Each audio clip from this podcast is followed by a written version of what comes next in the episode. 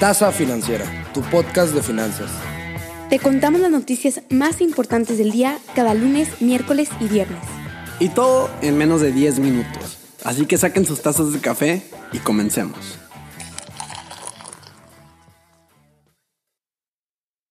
Muy buenos días, gente. ¿Cómo están? Me imagino que muy bien. ¿Qué tal? ¿Nos extrañaron o no? Fueron varias semanitas sin nada de actividad.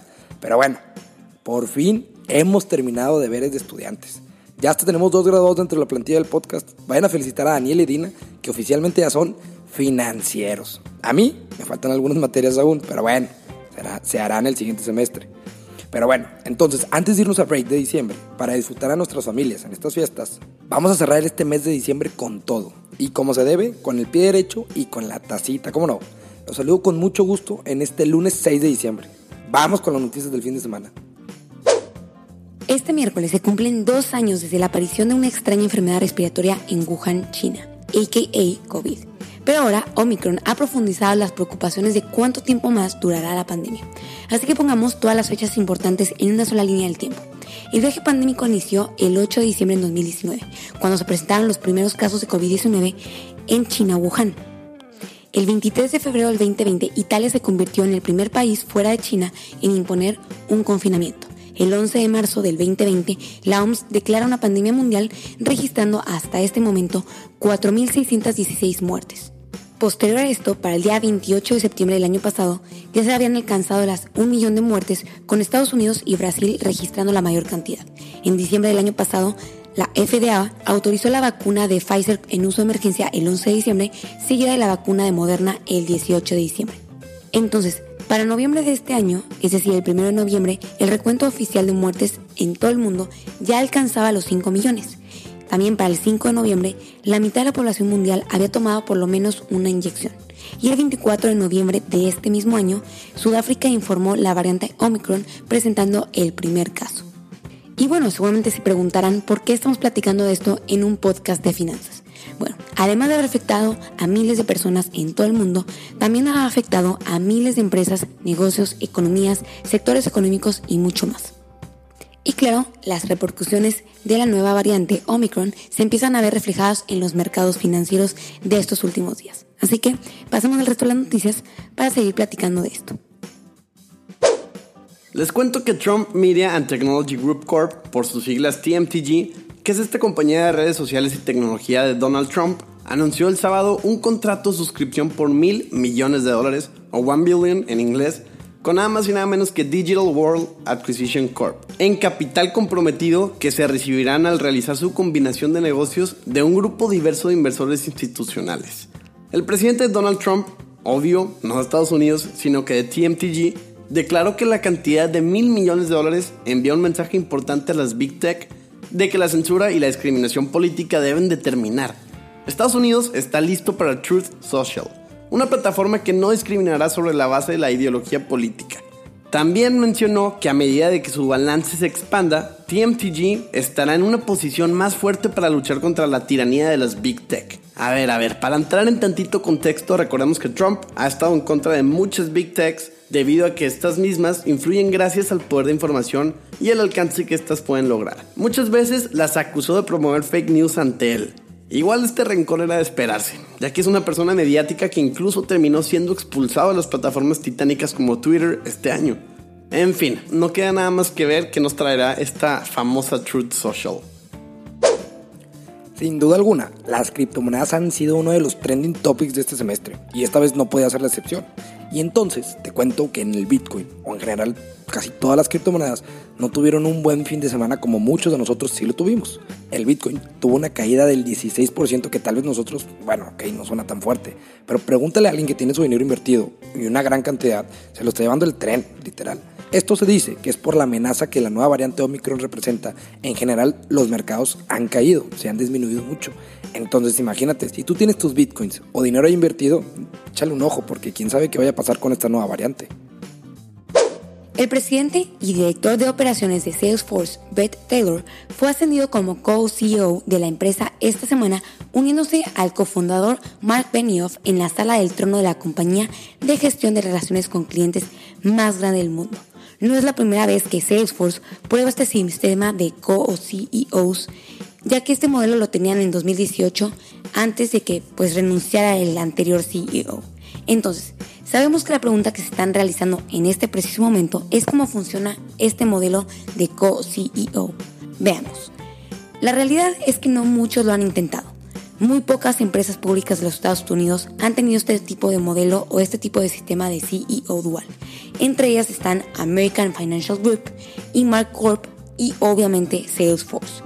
Pero los expertos de gestión se han mostrado bastante escépticos de la estructura dual de CEOs por obvias razones, entre ellas las incómodas luchas de poder y la confusión sobre quién está realmente a cargo en temas importantes o en grandes decisiones.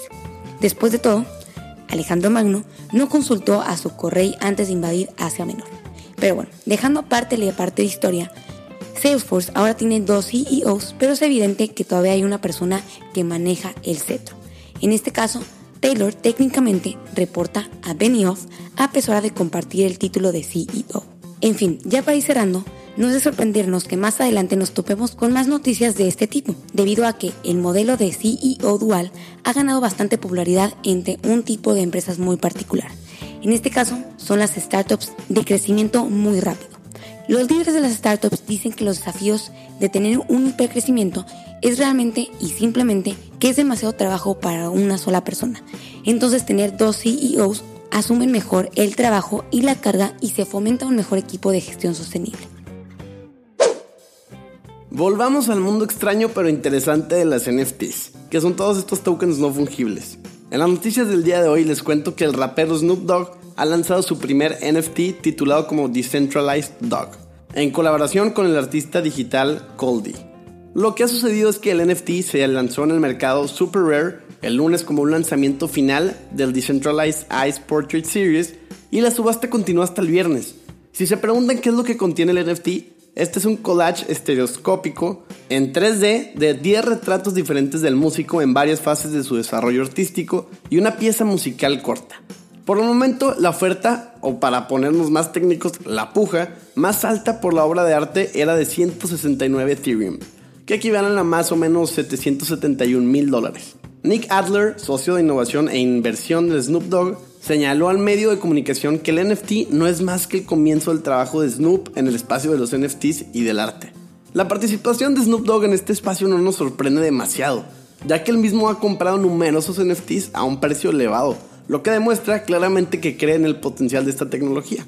Para darles una idea, según informaciones de finales de septiembre, Snoop Dogg pagó casi 3.9 millones de dólares por un NFT, nada más por un NFT de Xcopy. Con esto ya se suma una inversión en NFTs de 17 millones de dólares por parte de uno de los raperos más icónicos de la historia. Ahora pasemos a la sección de mercados. Recordemos que eso es al cierre del día 3 de diciembre y que además las variaciones son diarias. Empezando por la parte de índices, tuvimos una muy mala jornada la semana pasada. El Nasdaq 100 tuvo una caída de 1.74%, el IPC tuvo una caída del 0.65% y el S&P 500 tuvo una caída del 0.84%. Y finalmente el Dow Jones también tuvo una caída del 0.17%. Entonces, como ya vieron, todos tuvieron una jornada negativa y un cierre negativo. Y esto se debe a la volatilidad y el miedo que está causando Omicron, la variante del COVID-19. Ahora bien, pasando a la parte de divisas, el dólar cerró en 21 pesos con 29 centavos, mientras que el euro cerró en 24 pesos con 10 centavos. La tasa de CETES 28 días cerró en 5.19% y la TIE a 28 días en 5.23%. En otras noticias, hablemos un poquito más de impuestos. Durante estos últimos días se presentó un alza en el impuesto sobre la nómina o el ICR, como todos lo conocemos, lo cual se traduce a, unos, a un obstáculo más para llegar a la formalidad laboral que todos queremos y contraviene el impulso que requiere el empleo luego de los daños provocados por la pandemia del COVID-19. La tasa de informalidad laboral alcanza el 56.3% en plena recuperación económica. Esto quiere decir que somos más de 30 millones de personas que estamos fuera de este esquema de la formalidad laboral. En las discusiones del presupuesto 2022 para algunas entidades como Jalisco y Chihuahua, se plantearon incrementos en este mismo impuesto. Pues como es de costumbre, regresemos a noticias de Elon Musk y Tesla. Elon Musk, el CEO de Tesla, vendió otras 934 mil acciones de Tesla por 1.100 millones de dólares. Esta transacción se realizó para cumplir con las obligaciones fiscales relacionadas con el ejercicio de sus opciones. Recordemos que esta situación de la venta de acciones de Musk empezó el 8 de noviembre. Musk ha vendido hasta entonces 10.1 millones de títulos por cerca de 11 mil millones de acciones de Tesla. Poco antes de comenzar la venta, recordemos que el multimillonario publicó una encuesta en Twitter preguntando si debería de vender el 10% de sus acciones en Tesla. Casi un 58% de los encuestados afirmaron que debería de hacerlo. Sin embargo, la decisión no estuvo necesariamente relacionada con el resultado de esta encuesta, ya que algunas de estas transacciones estaban planeadas desde septiembre. Las remesas son el envío de dinero de aquellas personas que viven en otra nación a su país de origen. Y de acuerdo a un análisis de BDVA Research, México ocupa el tercer lugar mundial en recepción de remesas en 2021, con 52.743 millones de dólares, solo detrás de China e India. Pese a ser un importante receptor de remesas, la dependencia de estos ingresos no es tan alta respecto a otros países de América Latina, debido al tamaño de su economía. Entonces, lo que quiero decir con esto es, no dependemos tanto de las remesas de Estados Unidos hacia acá. Para 2021 se prevé que las remesas a México alcanzarán el 4.1% de su Producto Interno Bruto, o el PIB. Mientras que para el caso de Honduras, aquí es diferente. La cifra esperada es de 26.6% según el análisis del grupo financiero basado en cifras del Banco Mundial. Entonces la realidad es que también hay que recordar que hay muchos países cuyas economías son altamente dependientes de estos flujos, como los Honduras y El Salvador. Como les decía, cuyos ingresos por remesas representan más del 26% de sus economías en 2021. Para Jamaica, las remesas equivalen hasta el 23.6% de su PIB y en Guatemala, Nicaragua y Haití representan más del 15%. Ahora, el alza no es exclusiva de México. BBVA refiere que según el Banco Mundial, América Latina y el Caribe tendrán en 2021 un crecimiento en remesas muy superior al resto de las regiones en el mundo, pues se espera que la expansión será del 21.6%. Bueno, pasemos con esta noticia. Las compañías de inteligencia artificial están desarrollando métodos para traducir y sintetizar voces en anuncios, películas y televisión. Pero ¿por qué es importante esto? Mira, los avances de la síntesis de voz podrían ayudar a corregir el mal doblaje de películas que por, lo pronto en Latinoamérica nos ha tocado vivir por miles de años. Llegan cuando el contenido internacional se está volviendo cada vez más importante para los estudios. A ver, pensemos en series que están ahorita súper famosas.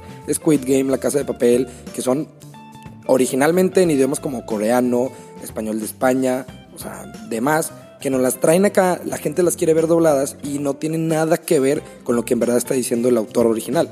Entonces, esto está por cambiar porque dicen que estas empresas van a usar esta tecnología que por muchos años los países nosotros en Latinoamérica nos han traído doblajes que la verdad a veces dejan mucho que desear, no es el ideal, pero ahora nos dicen que con estas compañías este problema va a desaparecer.